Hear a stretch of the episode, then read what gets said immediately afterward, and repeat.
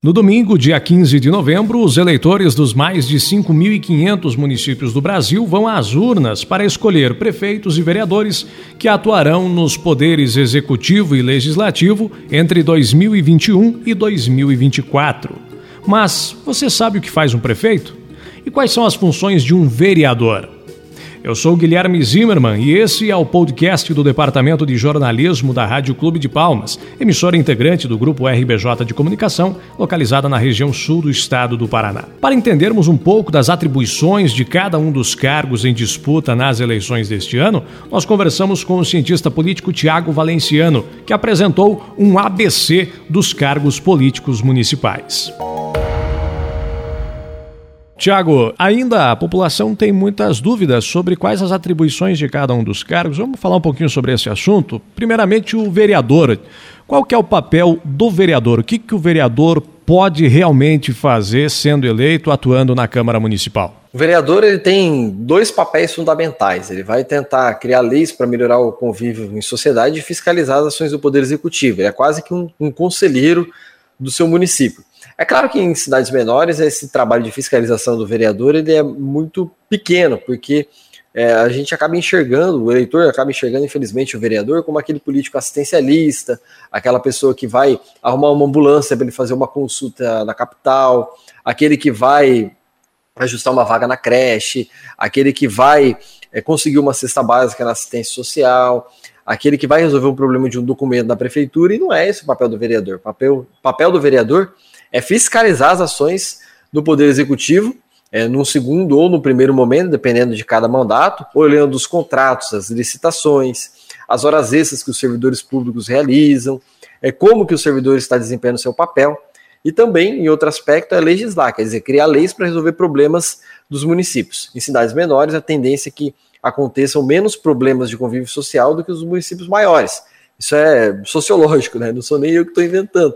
Mas é, o vereador também tem essa, essa atribuição, que é uma atribuição importante. Bom, você fala que o vereador tem que fiscalizar o executivo, mas quem é que fiscaliza o vereador daí? Quem fiscaliza o vereador é a própria sociedade, né? A gente também tem que cumprir o nosso papel. Eu disse esses dias aí que a, a democracia é um sistema de responsabilidade de todos, todo mundo tem que fazer sua parte. É, não adianta você criticar, falar que o político só aparece a cada quatro anos e você também aparecer a cada quatro anos. Você só se interessa política, por política na época da eleição. Então você também precisa fazer seu papel e fiscalizar aquilo que o vereador tem feito no seu município. Bom, então você coloca, pontuou bem, aquele vereador que promete que vai fazer estrada, que vai construir muro, que vai é, trazer é, esgotamento sanitário, é mentira, não é atribuição dele. Não, não é atribuição dele. Ele pode até auxiliar o prefeito, indicar, apontar o problema, mas não é ele o responsável pela solução. Na prática, o vereador pode ser até o arquiteto, mas quem executa a obra é o prefeito. Pois é, e o prefeito, qual que é o papel dele é, na sociedade, dentro do município? O papel do prefeito, Guilherme, é tocar o próprio município, é fazer com que as coisas sejam executadas. É interessante que o prefeito ele dispõe de um orçamento, ele é responsável pela gestão pública do município, ele tem que cuidar desse orçamento municipal, é, tem que saber que ele não pode gastar mais daquilo que ele arrecada, já está na lei de responsabilidade fiscal ele tem que é, saber captar recursos em Brasília e também em Curitiba. Agora não sei como vai fazer isso online, porque antes era muito presencial, no corpo a corpo, mas ele vai ter que saber captar esses recursos, porque os municípios do Brasil, em sua grande parte, infelizmente, eles vivem do fundo de participação dos municípios. O que, que é isso? É o dinheiro todo que a gente paga de impostos, ele vai para Brasília e Brasília redistribui isso para os municípios menores. Então, o município maior acaba invariavelmente sustentando através dos seus tributos os municípios menores, os maiores sustentam os menores, isso é natural. Então o prefeito tem que ter essa capacidade de articulação, porque os orçamentos municipais eles são muito restritos. Você paga aí 45, 50% do orçamento só com despesa de pessoal, mais 40, 45% para custeio e manutenção da máquina. Quer dizer, para pagar a, o papel higiênico, o café, o papel sulfite lá na escola, os insumos hospitalares, é, computadores, enfim, a manutenção do setor público. E investimento sobra muito pouco, 10, 15%. Então, se o prefeito não buscar dinheiro de fora, ele não vai conseguir governar. Então, o papel dele é importante também, além de governar, é buscar dinheiro para a sociedade. O que, que o prefeito ele não pode fazer na gestão pública, Tiago? Olha, não pode fazer aquilo que não é de sua atribuição, que é tentar, às vezes, comandar a própria Câmara. A Câmara é um poder independente, o poder legislativo não faz parte do poder executivo, é bom deixar isso bem claro. É claro que aquelas dicas básicas de não se envolver em escândalos de corrupção e não desviar verbas públicas, isso já é o fundamental, mas ele não tem essa atribuição necessariamente de legislar. Ele pode mandar lei para a Câmara, mas ele não pode ficar obrigando que os vereadores façam determinadas coisas, porque são poderes independentes. E também o próprio Poder Executivo não pode se envolver nas questões judiciárias, ele não tem essa capacidade, ele não tem essa possibilidade. E também não vai resolver um problema de segurança pública, que é uma das pautas do momento. É, polícia militar, polícia federal, tudo isso são atribuições que não são do prefeito. O prefeito pode até ter uma guarda municipal, que às vezes ele equipa ali como guarda patrimonial, cuida dos próprios públicos, mas o guarda municipal não pode não pode dar tiro em ninguém na prática, né? Algumas guardas são equipadas com, com revólveres, mas na maioria dos casos não. E o vice-prefeito, Tiago, qual é o papel dele na administração do município? O vice-prefeito parece que é uma figura decorativa, mas ultimamente os vices têm sido protagonistas do Brasil, né? Então é bom a gente tomar cuidado com quem a gente elege como vice-prefeito. O vice-prefeito tem uma figura importante porque ele acaba assessorando e auxiliando o prefeito das coisas que vão acontecendo no município.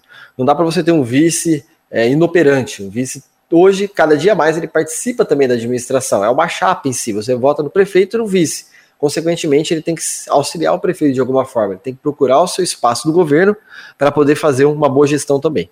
Bom, e, e, quando isso não acontece, Tiago, porque o que a gente percebe aqui na nossa região, falando de Palmas, é que muitas vezes a chapa ela é montada apenas para a eleição. Aconteceu a eleição, a chapa foi vitoriosa, dali um tempo prefeito e vice brigam e aí não tem mais nenhuma relação. É, como é que você avalia também esse ponto aí da montagem da chapa visando apenas o voto e não a administração do município? Isso é um problema, né, Guilherme? Montar chapas é, com apenas para fisiologismo eleitoral, ou seja, para que você consiga ter um resultado eleitoral rápido e importante, é, é um dos grandes problemas da, das eleições e dessas composições partidárias. Esse ano não tem mais coligação para vereador, né? O certo também era não ter para prefeito porque você acaba é, montando chapas com pessoas de partidos muito distintos ideologicamente e com projetos políticos totalmente diferentes. Às vezes você acaba incluindo um vice-prefeito da sua chapa que quer depois passar rasteiro em você e depois ser candidato à próxima eleição, só quer ter vitrine. Então, infelizmente, é preciso buscar sim candidatos que estejam alinhados, que tenham algum tipo de afinidade, que tenham uma história política em conjunto, que já tem um histórico parecido, semelhante, que pensem o mundo e os municípios da mesma forma. Então essa é a ideia que o vice-prefeito tem que ser, né? Ele tem que trabalhar junto, ele tem que conversar junto com o prefeito. Um outro é, ocupante do cenário de administração é o secretário municipal. O que, que ele faz? Qual que é o papel dele também na gestão do município, Tiago? O papel do secretário é ser um assessor do prefeito municipal. Ele vai cuidar de cada pasta do município e tem município que acaba abrindo muita secretaria, às vezes até de forma inconveniente. Mas ele é responsável sim por é, cuidar do assunto específico, até porque o prefeito não tem como cuidar de todos os assuntos relacionados ao município. Ele precisa de secretários para poder auxiliar. São grandes assessores que vão dar conta de determinada pasta. Esse foi o cientista político Tiago Valenciano trazendo as informações e esclarecimentos sobre as funções dos cargos de prefeito e vereador aqui em nosso podcast. Cabe lembrar ainda que as eleições deste ano ocorreram diante de uma série de mudanças por conta da pandemia do novo coronavírus. Então é importante trazer algumas orientações para você no dia da votação. O horário de votação ele foi ampliado. Os eleitores poderão comparecer às urnas das 7 da manhã às 5 da tarde. É importante destacar que o horário entre as 7 e as 10 da manhã é preferencial para pessoas acima de 60 anos. No dia da eleição, leve um documento oficial com foto Pode ser sua carteira de identidade, carteira de categoria profissional, carteira de trabalho ou a carteira de habilitação. Leve também o seu título de eleitor, já que nele estão as informações sobre a sua sessão eleitoral, o seu local de votação. Se você preferir, pode baixar e instalar o e-título, aplicativo disponível nas lojas de aplicativos. Atenção ainda a algumas dicas. Confira o local de votação antes de sair de casa. Saia de casa utilizando máscara. Leve também a sua própria caneta. Não esqueça de levar anotados também os nomes e os números dos candidatos que você escolher. Mantenha a distância mínima de um metro e meio entre cada pessoa e evite contato físico com outras pessoas no local de votação. Se possível, não leve crianças nem acompanhantes. Não deixe para votar na última hora. Respeite aquele horário preferencial das 7 às 10 da manhã para os maiores de 60 anos.